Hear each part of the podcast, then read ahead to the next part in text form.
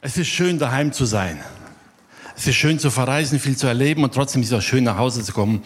Wir hatten es diesmal da, wir waren zehn Tage in Namibia, durften Udo und Katlin besuchen, den Dienst sehen. Wisst ihr, wenn man so in zehn Tagen, ich glaube, in sechs verschiedenen Betten geschlafen hat, dann freut man sich auf zu Hause, auf eine gewisse Konstanz wieder. Aber es tut gut. Und ich möchte meine Predigt heute auch damit beginnen, mit ein paar Eindrücken von dort. Wisst ihr, als ich nach Hause kam und darüber nachdachte, Herr, was soll ich reden? Da fielen mir ein paar Begebenheiten ein von der Reise und ich dachte an diesen Vers oder diese Formulierung, die Paulus benutzt, wahrscheinlich was Paulus der Hebräerbrief geschrieben hat. Da heißt es, wir kommen nachher noch dazu, weil wir eine Wolke von Zeugen um uns haben. Was heißt das für uns? So, jetzt hoffe ich, dass die Fernbedienung geht. Jawohl. Zuallererst einmal, wisst ihr, so eine Missionsreise hat viele Aspekte. Das eine ist, wir wollen natürlich unsere Mitarbeiter, die Menschen vor Ort ermutigen, wir wollen sie stärken, wir wollen sie erbauen, wir wollen ihnen dienen. Und das ist gut, sie brauchen es. Wenn du nicht hinreisen kannst, dann schreib ab und zu mal ein paar Zeilen. Heutzutage mit dem Internet, mit allem ist es ein Kinderspiel. Und selbst wenn du sagst, ja, ich kenne sie doch nicht, schreib ihnen trotzdem. Schreib ihnen, ich kenne dich nicht, aber ich segne dich trotzdem. Und ich freue mich, dass du da dienst. Das Zweite ist, wisst ihr, es tut gut, vor Ort mal zu sehen, was sie beschäftigt, woran sie arbeiten, welche Probleme da sind. Manchmal sieht man Dinge, die sie einem so nicht erzählen. Wisst ihr, wenn Missionare kommen, sie erzählen dir die Notwendigkeiten, die großen Dinge. Aber so viele kleine Dinge, die hört man nicht. Ich erzähle euch mal etwas, was noch nie ein Missionar hier erzählt hat. Wir waren in Ondangwa, ganz im Norden beim Boniface. Die haben neben der Gemeinde einen Kindergarten. Einer der guten Kindergärten im Ort. Die Lehrer in der Schule freuen sich, wenn die Kinder von da kommen, weil die haben echt ein gutes Fundament. Wir gingen in diesen Kindergarten rein. Das ist praktisch eine gemauerte Hütte. Bisschen staubig alles, weil da ist so viel Sand da oben. 16 Kinder in einer Gruppe mit einer Betreuerin und sie alleine versorgt alle 16 Kinder. Und die macht das richtig gut. Wisst ihr, was mich bewegt hat, war, die hatten so kleine Plastiktische. Weiß nicht, ob ihr sie kennt, so die benutzt man bei uns in der Spielzeugabteilung für den Garten. Komplett aus Plastik, vier Füße, eine Platte. Das sind ihre Tische, auf denen sie arbeiten. Vier von diesen Tischen im Raum hatten eine beschädigte Platte drei davon ein riesiges Loch in der Mitte. Da hat die Platte bereits gefehlt. Und die Kinder hatten ihre Zettel genommen, haben sie auf den Rand gelegt und auf dem Rand geschrieben. Das ist die Not vor Ort, die man sieht. Wisst ihr, wenn man sowas sieht, da kann man gar nicht anders als zu helfen, oder? Das ist das, was Gott uns aufs Herz legt. Deshalb, wenn du mal eine Möglichkeit hast, mach eine Missionsreise. Du kommst zurück und du wirst dankbar sein für all den Segen, den du hier hast. Aber vor allem wissen wir auch, wir wollen gemeinsam Reich Gottes bauen. Und dann hinzureisen, sie zu stärken, dann tut das gut, weil auch sie dort wissen, ja, wir denken an sie, wir beten für sie und gemeinsam bauen wir Reich Gottes. Amen. Herzliche Grüße von Udo und Kathleen. Wisst ihr, wir hatten dieses Mal die Möglichkeit, wirklich von diesen zehn Tagen neun mit ihnen gemeinsam zu verbringen. Der letzten Tag mussten sie zurück nach Hause. Neun Tage gemeinsam, Udo und Kathleen, wenn ihr zuschaut, herzlichen Dank für die super Zeit, für die schöne Gemeinschaft und dass ihr euch Zeit genommen habt. Liebe Grüße von Ihnen und es ist schön zu sehen, wie der Same, den Sie all die Jahre gepflanzt haben, aufgeht und Frucht bringt. Amen. Amen. Bedenkt an sie, betet für sie, dass Gott sie stärkt und dass auch die neuen Dinge, die sich jetzt entwickeln, gerade im Gemeindeverband, dass sie einfach aufblühen und zum Bau des Reiches Gottes vor Ort noch mehr beitragen. Amen. So, und nun kommen wir zum Vers. 1. Korinther 12, die Verse 1 bis 3. Da schreibt der Schreiber, weil wir eine ganze Wolke von Zeugen haben, oder hier heißt es, wir sind also von einer ganzen Wolke von Zeugen umgeben. Und der Schreiber bezieht sich da auf Kapitel 11, die Glaubenshelden. Deshalb wollen auch wir den Wettkampf bis zum Ende durchhalten und jede Last ablegen, die uns behindert. Besonders die Sünde, die uns so leicht umschlingt. Und dabei wollen wir auf Jesus schauen. Er hat gezeigt, wie der Glaubenslauf beginnt und wie er zum Ziel führt, weil er wusste, welche Freude auf ihn wartete, hat er das Kreuz und die Schande dieses Todes auf sich genommen. Nun sitzt er zur Rechten Gottes auf dem Thron. Schaut euch an, wie er die Anfeindung sündiger Menschen ertragen hat, ertragen hat dann werdet auch ihr nicht müde und verliert nicht den Mut. Eine Wolke von Zeugen.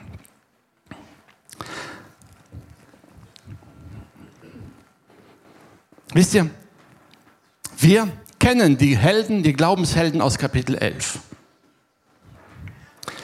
Wisst ihr, es gibt einen Nachteil, wenn wir die Menschen persönlich nicht kennen, dann glorifizieren wir sie ein bisschen und übersehen ihre Schwächen. Wir sehen nur diesen Glaubensakt und vergessen dabei, dass sie ja Menschen wie du und ich waren. Aber genau diese Schwächen geben uns doch auch eine Bestätigung, was wir durch Glauben erreichen können, denn wir müssen nicht vollkommen sein. Erinnert euch an einen Glaubenshelden Kapitel 11. Und da heißt es, und durch den Glauben hat Rahab die Kundschafter versteckt. Rahab war eine Prostituierte.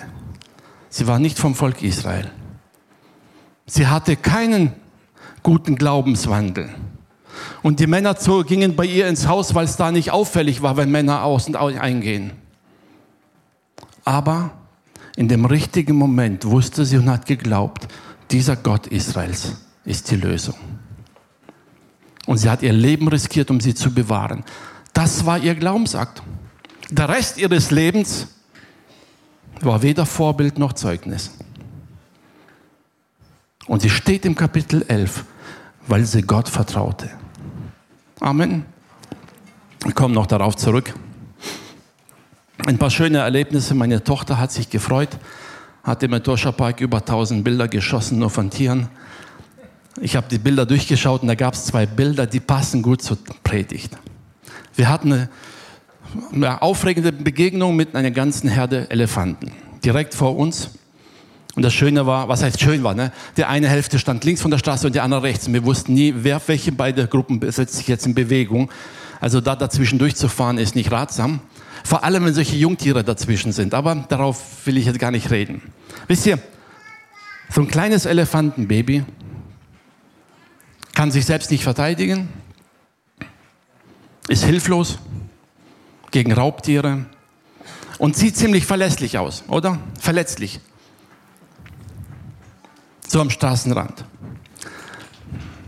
Das gleiche Elefantenbaby, ich weiß nicht, ob ihr es jetzt gerade seht, stand ein paar Minuten später mitten in der Herde zwischen den anderen. Wisst ihr, so ganz hinten seht ihr den Rüssel vorgucken. Die Frage ist, beim ersten Bild würde ein Raubtier auf die Idee kommen, es anzugreifen. Bei dem zweiten Bild wird niemand es wagen, es anzugreifen. Aber das Elefantenbaby ist doch immer noch das gleiche. Immer noch die gleichen Schwächen, immer noch die gleiche Unreife, immer noch die gleichen Unfähigkeiten. Mit anderen Worten, ich würde mal so sagen, es geht nicht darum, wie stark wir sind. Es geht darum, mit wem umgibst du dich. Amen. Der Schreiber des Hebräerbriefs sagt, weil wir eine Wolke von Zeugen haben. Stell dir vor, du würdest irgendwo sitzen und all diese Glaubenshelden aus Hebräer 11 würden um dich herum sitzen. Wie würdest du dich fühlen? Schwach? Hilflos? Oder würdest du gefühlt so einen halben Meter wachsen? Innerlich. Nach dem Motto, jetzt kann mir nichts mehr passieren. Die sind ja alle da. Alle die, die Gott erlebt haben, die seine Kraft erlebt haben. Die Stärke im Glauben hängt nicht davon ab, wisst ihr, wenn, ob wir zu etwas fähig sind, ob wir alles richtig machen, ob wir perfekt leben. Davon hängt es nicht ab. Unsere Stärke im Glauben hängt immer davon ab, auf wen verlassen wir uns.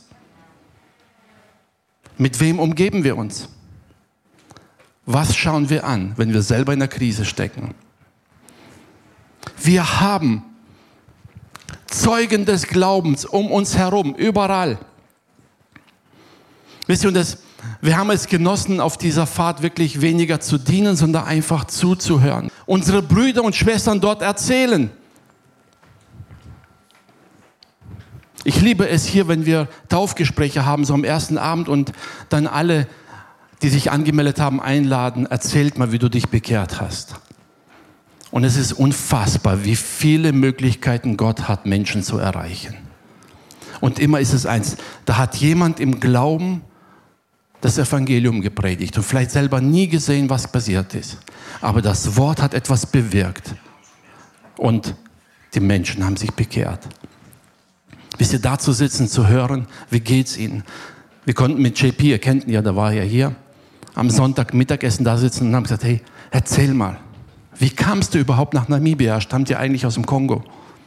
Und er erzählte seine Lebensgeschichte. Ich habe ein paar Aspekte von ihm schon gekannt, aber nicht alles. Er erzählte es, als er geflohen war nach Angola in Sicherheit, weil im Kongo Krieg war. Dann war er in Angola und in Angola brach der Bürgerkrieg aus. Er floh nach Süden, dachte, dort ist er sicher. Im Süden von Angola kam der Krieg auch an. Floh weiter nach Namibia, wollte nach Südafrika, kam an die Grenze von Südafrika, hatte weder Pass noch Geld und kam nicht rein. Und so blieb er in Namibia hängen. Als er zurückkam nach Windhoek, erzählt er wortwörtlich, er hatte einen Koffer mit Sachen, die hat er bei einem Freund stehen gelassen in der Wohnung. Als er zurückkam, war dieser Freund ausgezogen. Und die Leute hatten alle seine Sachen gestohlen. Er stand in Windhoek und hatte nur noch das, was er am Körper trug, die Kleidung, sonst nichts mehr. Heute leitet er unseren Verband dort, eine Gemeindearbeit mitten im Armenviertel und ist gesegnet ein Zeuge des Glaubens. Und Boniface mit seiner Frau, die in der Bibelschule waren, die hätten bessere Stelle haben können, die hätten bessere Arbeit haben können, entscheiden sich in den Norden zurückzugehen, mitten in die Armut, in einer kleinen Hütte zu wohnen mit dem Strohdach. Sein Büro ist zwar wenigstens aus Stein gemauert, immerhin, aber wisst ihr, staubiger Boden, schiefe Wände. Aber er wusste genau, das ist der Ort, wo Gott mich haben will zum Dienen. Und im Glauben ist er da und baut Gemeinde für Gemeinde, bildet Bibelschüler aus und ist für viele dort, viele, viele Mitarbeiter zum Vorbild geworden. Ein Zeuge des Glaubens. Unsere Missionare, die hingehen und hier all ihr Wohlstand aufgeben und alles hineinlegen, um Gott zu dienen, sind Zeugen des Glaubens. Aber weißt du, es geht noch weiter. Wenn du zum Hauskreis gehst, Mimo hat schon gesagt, es ist wichtig, es ist gut. Geh mal hin und hör dir an, was die Menschen um dich herum zu erzählen haben, wie sie Gott erlebt haben, wie Gott sie getragen hat. Hör dir an, was andere Kinder Gottes erzählen, wie Gott auf ihre Gebete geantwortet hat oder wie es ihnen ging in schwierigen Zeiten. Und du wirst feststellen, wir haben eine Wolke von Zeugen des Glaubens tagtäglich um uns herum. Und wir vergessen leider, das zu nutzen, darauf zu schauen. Wisst ihr, der Schreiber des Hebräerbriefes schreibt ganz bewusst dahin und sagt, hey, wir haben in unserer Geschichte bisher Männer und Frauen gehabt, die im Vertrauen auf Gott nicht aufgegeben haben. Wir machen heute leider den Fehler, dass wir immer das Ergebnis als Maßstab nutzen, ob jemand glaubt oder nicht. Wenn jemand für Heilung betet und geheilt wird, dann hat er geglaubt. Wenn er nicht geheilt wird, dann denken wir innerlich, war der Glaube wohl nicht groß genug. Dabei ist das unbiblisch. Der zweite Teil des Hebräerbriefes, da heißt es, und andere haben ihr Leben gelassen, haben ihre Männer verloren, haben vielleicht Hab und Gut verloren, aber in all dem ihren Glauben nicht aufgegeben.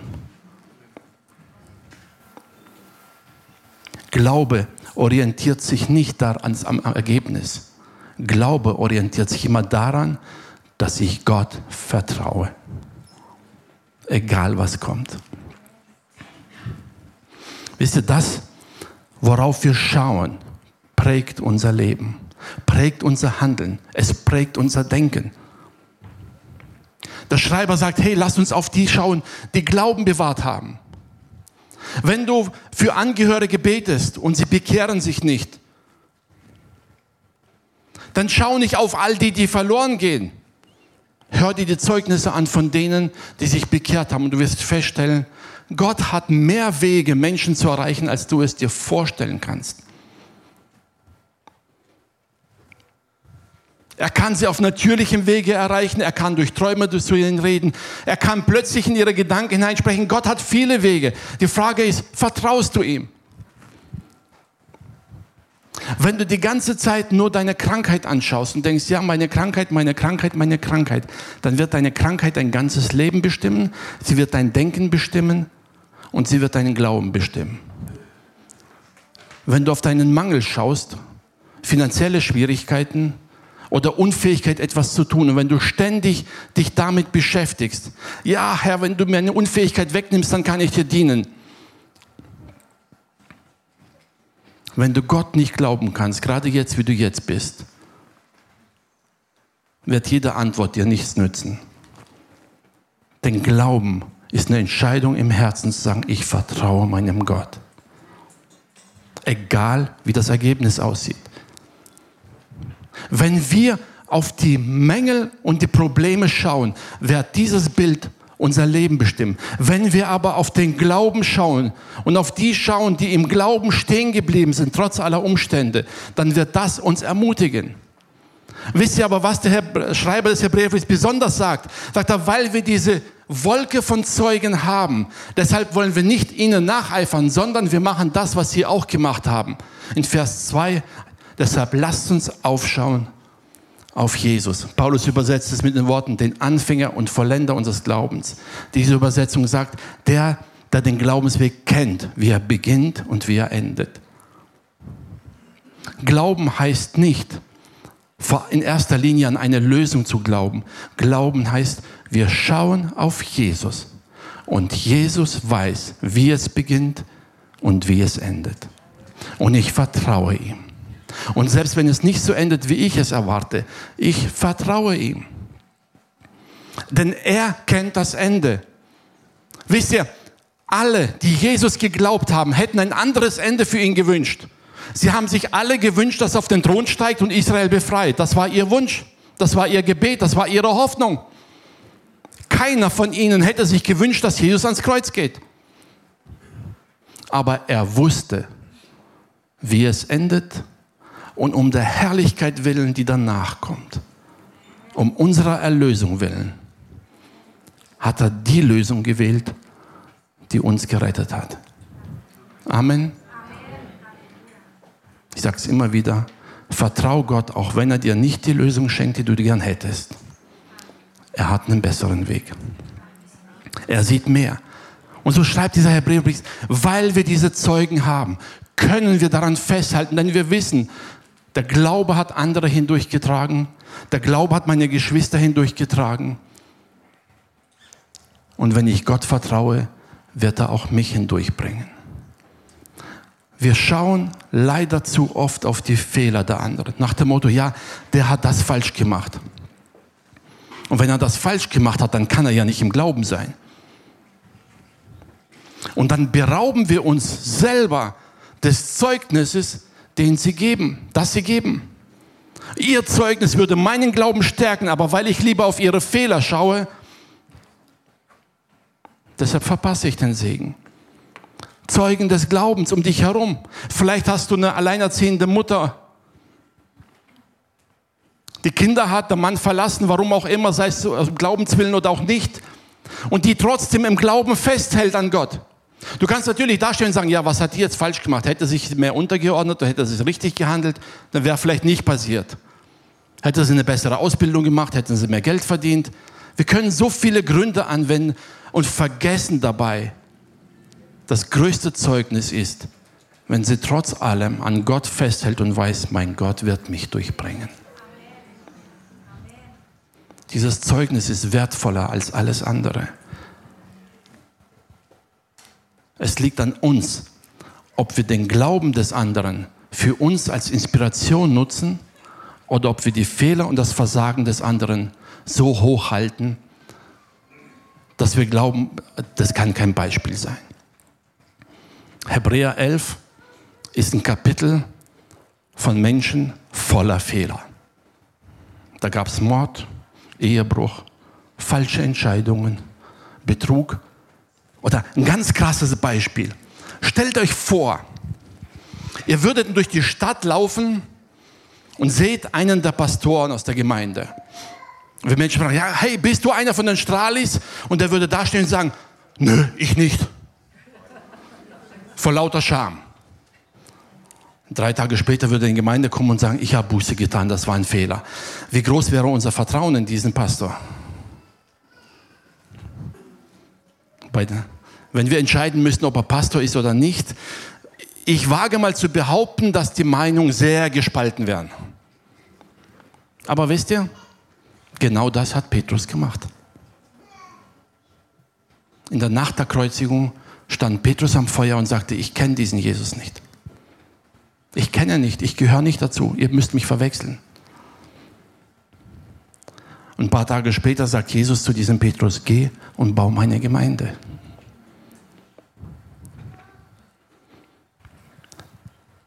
Welch ein Segen war Petrus für das Reich Gottes.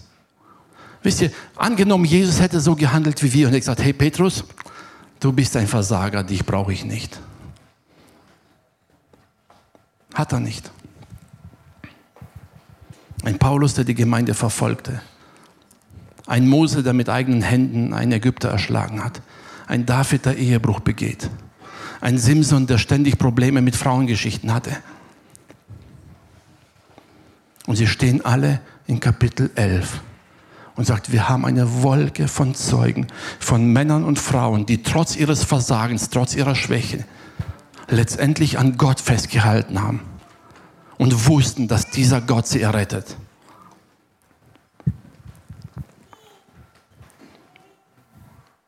Wenn du Zeit und Lust hast, frag mal deine Geschwister, die rechts und links von dir sitzen. Vielleicht kannst du es heute nicht machen, aber gehst du zum Hauskreis, wie Mimo sagte, und frag die anderen, sagen, hey, wie hast du dich eigentlich bekehrt? Wie hast du Gott erlebt? Wie geht es dir? Jemand, der durch die Krisen durchgegangen ist und in diesen Krisen seine Hoffnung nicht aufgegeben hat, an Gott festgehalten hat, ist die größte Ermutigung für die anderen. Weil er von Herzen sagen kann, hey, ich kann dir in deiner Not gerade nicht helfen. Ich habe vielleicht selber kein Geld, um dir auszuhelfen. Ich habe keine Lösung für deine Eheprobleme. Ich habe keine Lösung für dich, weil du jetzt keinen Arbeitsplatz hast. Aber ich weiß eins, wenn du Gott vertraust, wird er dich rausbringen, denn er hat auch mich herausgebracht. Das ist Glauben. Hatten wir schon. Der Psalmist hat so einen wunderbaren Vers gesungen. Da heißt, ich hebe meine Augen auf zu den Bergen. Woher kommt mir Hilfe? Meine Hilfe kommt vom Herrn, der Himmel und Erde gemacht hat. Und das sagt er bereits im Alten Testament. Worauf schauen wir? Wir haben Menschen um uns herum. Und wenn du das nicht glaubst, dann nimm dir diese Zeit. Hör dir mal die Zeugnisse an von Menschen und beobachte dich selbst. Was geschieht in deinem Herzen? Wenn du hörst, wie andere erzählen, wie Gott sie gerettet hat. Du wirst feststellen, dass in deinem Herzen Hoffnung und Glaube aufkommt. Die Schrift sagt, der Glaube kommt aus dem Hören des Wortes Gottes. Dann hör zu. Wir haben einen super YouTube-Kanal, der heißt Share Your Story. Wenn ihr noch nicht da wart, empfehle ich euch, nehmt ihn mal. Und wenn du mal Phasen hast, wo du entmutigt bist, hör dir die Zeugnisse an von Männern und Frauen, die erzählen, wie Gott ihnen begegnet ist. Hör mal rein. Hör dir die Zeugnisse an und wirst feststellen, Gott hat erstaunlich gute Wege, Menschen zu erreichen. Wege, wo wir niemals uns ausdenken könnten. Aber Gott spricht hinein in das Leben von Menschen und verändert es. Hör dir die Zeugnisse an. Rede nicht immer von deinen Problemen. Weißt du, wenn du in den Hauskreis kommst und den ganzen Hauskreis über erzählst, was für Probleme du hast, wirst du rausgehen mit den Problemen. Und die anderen werden deine Probleme auch noch mitnehmen. Wenn du aber dahin gehst, trotz deiner Probleme, und zuhörst, wie die anderen erzählen von dem, was Gott getan hast, dann wirst du rausgehen und Glauben haben. Nimm dir die Zeit, wegzuschauen von dem, was dich quält und beschäftigt und schau auf Jesus. Das, was der Hebräer-Schreiber sagt hier. Deshalb lasst uns auf Jesus schauen. Lasst uns auf ihn schauen. Er weiß, wie es anfängt. Er weiß, wie es ausgeht. Hab Vertrauen. Ein Beispiel noch von einem Glaubenshelden. Das ist ein bisschen herausfordernd, ich weiß, aber das gehört halt zu meiner Predigt. Stephanus, Mann voll des Glaubens. Amen. Ein Glaubensheld, oder? Würde irgendjemand sagen, dass Stephanus kein Glaubensheld war? Er war ein Glaubensheld. Und wegen seines Zeugnisses wird er vor die Stadt geschleift. Und da heißt es, und lasst uns die Stelle lesen, Apostelgeschichte 7, 54 bis 60. Als sie das hörten, ging es ihnen durchs Herz. Er hat ihnen praktisch die ganze Geschichte Israels vor Augen gehalten. Und sie knirschten mit den Zähnen über ihn. Er aber voll Heiligen Geistes sah auf zum Himmel. Hebräer 12, 1. Lasst uns aufsehen auf Jesus. Er sah auf zum Himmel und sah die Herrlichkeit Gottes und Jesus stehen zur Rechten Gottes und sprach, siehe, ich sehe den Himmel offen und den Menschensohn zur Rechten Gottes stehen. Schau auf Jesus, ja. Und sie schrien laut und hielten sich die Ohren zu, stürmten einmütig auf ihn ein, stießen ihn zur Stadt hinaus und steinigten ihn. Und die Zeugen legten ihre Kleider ab zu den Füßen eines jungen Mannes, der hieß Saulus. Und sie steinigten Stephanus, der rief den Herrn an und sprach, Herr Jesus, nimm meinen Geist auf. Er fiel auf die Knie und schrie laut, Herr, rechne ihnen diese Sünde nicht an. Und als er das gesagt hatte, verschied er. Und er starb. Ein Glaubensheld. Amen. Die Frage ist, warum hat sein Glauben ihn nicht vor den Steinen bewahrt? Wäre es nicht ein größeres Zeugnis, wenn er aufgestanden wäre und die Steine wären gerade auf die zurückgeflogen, die sie geworfen hätten? Und die wären alle tot umgefallen und er am Leben? Wäre es vielleicht ein größeres Zeugnis? Wäre er dann ein größerer Glaubensheld? Ich meine, Paulus haben sie auch gesteinigt und Paulus stand auf und ging wieder in die Stadt. Warum hat Gott den einen sterben lassen, den anderen nicht? Wir haben heute im Lied gesungen, ich werde deine Wege niemals ganz verstehen. Amen. Anscheinend dachte Gott, dass wenn jemand angesichts des Todes seinen Feinden vergibt, trotz Schmerzen, trotz Leiden und obwohl er dafür mit den Leiden bezahlt, das muss wohl ein größerer Glaubensheld sein, als aufzustehen und wieder zu gehen. Weißt du, ob du von deiner Krankheit genesen wirst oder ob du daran stirbst, ist zweitrangig. Die Frage ist, ob du Gott trotzdem vertraust. Wenn du im Glauben gesund wirst oder im Glauben stirbst, macht vor Gott keinen Unterschied. Die Frage ist, glaubst du ihm? Wir empfinden es anders. Wir wünschen uns andere Ausgänge. Wir hätten uns vielleicht auch für Stephanus ein anderes Ende gewünscht. Ja und Amen. Aber wisst ihr, wir werden Gottes Wege nicht ganz verstehen. Wir müssen aber eins begreifen. Jesus starb um der Herrlichkeit willen, die danach kommt. Wir denken immer, dieses irdische Leben ist entscheidend. Ob ich alles habe oder nicht, ist entscheidend. Ob ich viel Segen habe oder nur wenig habe, ist entscheidend. Aber in Gottes Augen ist das nicht entscheidend. Entscheidend in Gottes Augen ist, dass ich im Glauben wandle bis zum Ende. Und Segen und Herrlichkeit werde ich erleben, die Fülle wie Johannes beschreibt, was kein Auge gesehen hat und was kein Menschenohr jemals gehört hat, hat Gott dir und mir vorbereitet. Denen, die ihn lieben. An Gott festzuhalten, im Glauben stehen zu bleiben, auch wenn er mir nicht all meine Wünsche erfüllt, ist wichtiger, Das sind Zeugen des Glaubens. Menschen, die trotz allem nicht ihren Glauben verleugnen. Kennt ihr die Geschichte? Falls sie in der Kinderstunde war, kennt ihr sie? Wenn nicht, habt ihr sie vielleicht mal gelesen. Da gab es drei Männer, Freunde von Daniel, die vor König Nebukadnezar standen und sagten, König, wir wissen, dass unser Gott uns aus dem Feuerofen erretten kann. Das wissen wir. Und wir glauben ihm. Und selbst wenn er es nicht tut, selbst dann beugen wir unsere Knie nicht vor deinem Standbild. Das ist Glauben. Amen. Das haben sie nicht hinterher gesagt, als aus dem Feuerofen rauskam. Sie sagten es vorher und sie wussten ganz genau, es kann sein, dass uns diese Entscheidung unser Leben kosten wird. Es kann sein. Wir kennen Gottes Wege nicht und vielleicht hat Gott irgendwelche Pläne, die wir nicht verstehen, aber wir vertrauen ihm trotzdem. Wir werden trotzdem unsere Knie vor dem Götzen nicht beugen. Wir werden unserem Gott vertrauen und wir werden unserem Gott gehorchen. Das sind Zeugen des Glaubens. Wenn du jemanden in deinem Umfeld hast und du merkst, er kämpft mit Problemen, er kommt nicht mit allem zurecht, versuch nicht in erster Linie all die Probleme zu lösen, das wirst du nicht schaffen.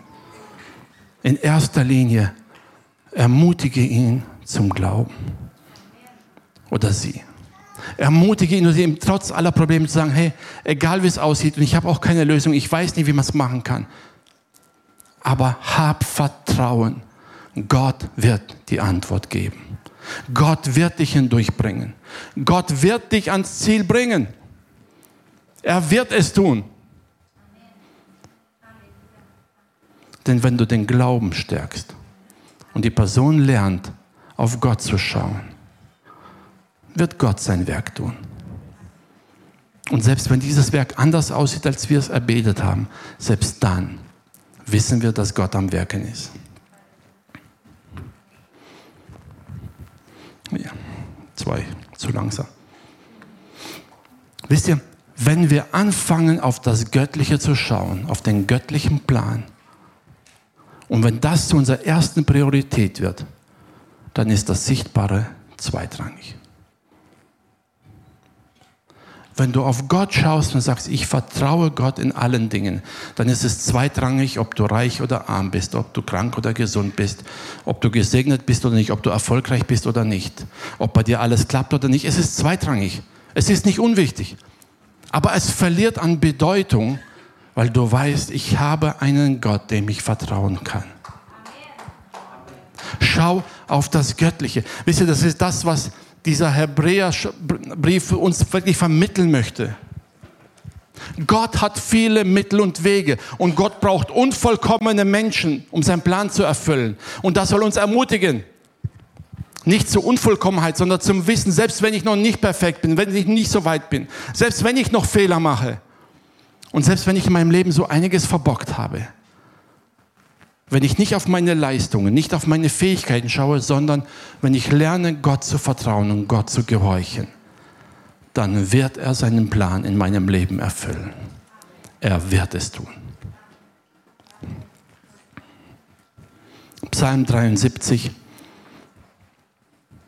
da, wenn ihr die ersten Verse lest, da beschreibt der Psalmist schon einiges, wie es manchen Leuten wohl gut geht und wie manche so große Reden halten, von sich schwingen und er teilweise selber doch verzagt war. Und dann schreibt er aber weiter ab Vers 23. Und dennoch, wisst, nachdem er alles gesehen hat, und dennoch bleibe ich stets an dir. Du hältst mich bei deiner rechten Hand. Du leitest mich nach deinem Rat und nimmst mich am Ende mit Ehren an. Wenn ich dich nur habe, frage ich nicht mehr nach Himmel und Erde. Wisst ihr, Zeugen des Glaubens sollen genau das in uns bewirken. Dass wir wissen, wir haben einen Gott, an dem wir festhalten dürfen. Ich möchte dich ja dazu ermutigen, Nimm dir ab und zu die Zeit, Menschen zuzuhören, wenn sie von dem erzählen, was Gott in ihrem Leben getan hat. Es wird dich segnen. Ich erinnere mich gerne daran, habe ich schon ein paar Mal erzählt. Ich weiß nicht, wer von euch noch den Edmund Concha kennt. Meine älteste Schwester ist mit seinem ältesten Sohn verheiratet. Und so kam es, dass er oft bei uns zu Besuch war. Und Edmund Konchak war jemand, der immer gern erzählt hat von den Dingen, die Gott in seinem Leben getan hat. Und wenn er dann im Wohnzimmer saß, natürlich alle Erwachsenen durften da sein, die Kinder sollten rausgehen. Gut, wir Kinder saßen dann einfach hinter der Tür. Kein Problem. Wir haben es gehört. Aber wisst ihr, es hat meinen Glauben so stark geprägt und gefestigt, zu hören, was Gott in seinem Leben getan hat, wie Gott ihn bewahrt hat, wie Gott ihn getragen hat. Wisst ihr, und er war kein Mann, der im Wohlstand gelebt hat. Er war nicht sein Leben lang gesund und stark. Er saß im Gefängnis, er wurde geschlagen, er hatte körperliche Leiden.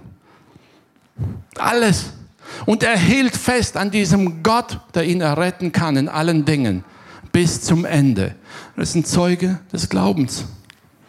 Und sein Zeugnis ist vielen zum Segen geworden, auch mir. Erzähl von den Dingen, die Gott in deinem Leben tut. Wenn du Menschen ermutigen willst, erzähle nicht von deinen Erfolgen. Erzähle nicht von deinen Leistungen. Erzähle nicht von deinem Gehaltskonto.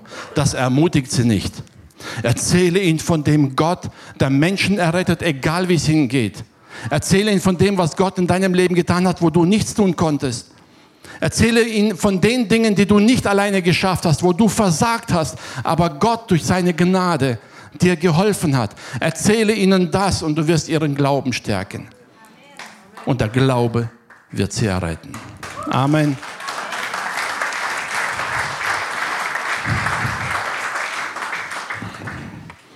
Könnt ihr PowerPoint abschalten? Ich glaube, es geht.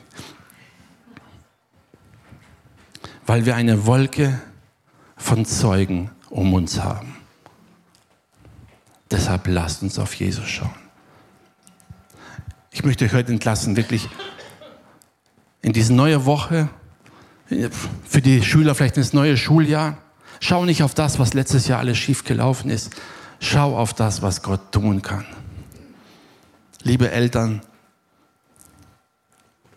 Erinnert euch nicht an die Noten des letzten Jahres. Habt Glauben, dass Gott Wunder tut. Amen. Erinnert eure Kinder nicht an die Noten des letzten Jahres. Erinnert sie an den Gott, der Wunder tut.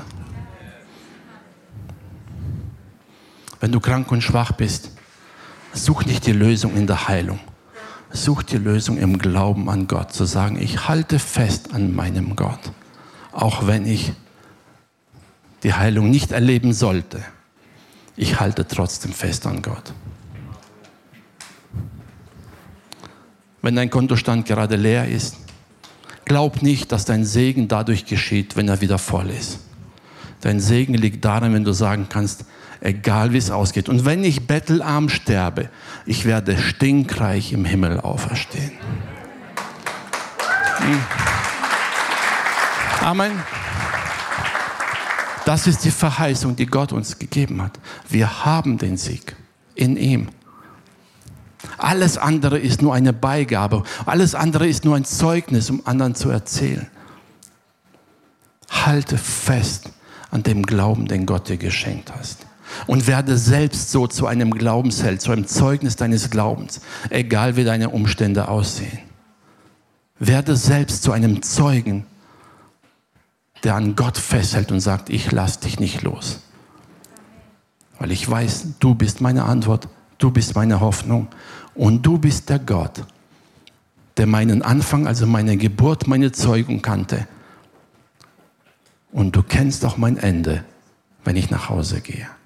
Und deshalb vertraue ich dir, weil ich weiß, du kennst es. Amen. Amen. Lass uns aufstehen zum Gebet. Ja. Vater, wir möchten dir von Herzen Danke sagen an diesem Morgen, Herr. Herr, wir möchten dir Danke sagen für all diese Glaubenshelden, von denen wir lesen dürfen, deinem Wort, Herr. Danke, dass sie niedergeschrieben sind, Herr. Danke, dass nicht nur ihre Stärken, sondern auch ihre Schwächen uns bekannt sind, Herr.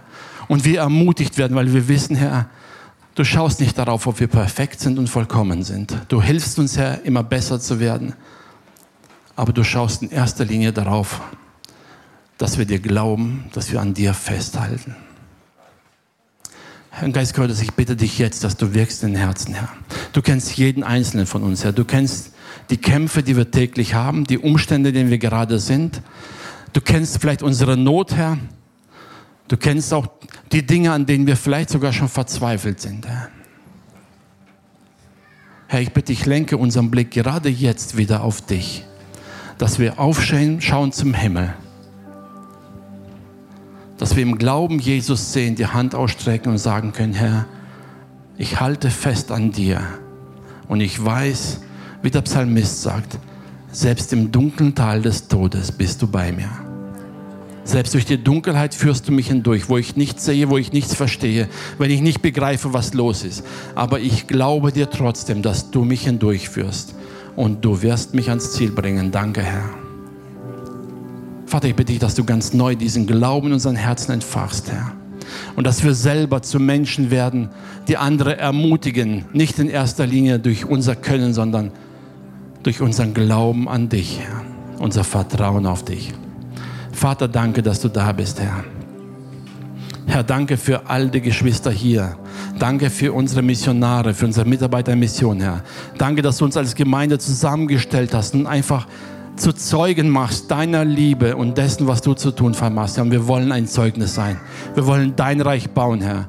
Und wir wollen anderen Menschen ein Beispiel sein dessen, was du zu tun vermagst durch unvollkommene Menschen, nur weil sie dir vertrauen.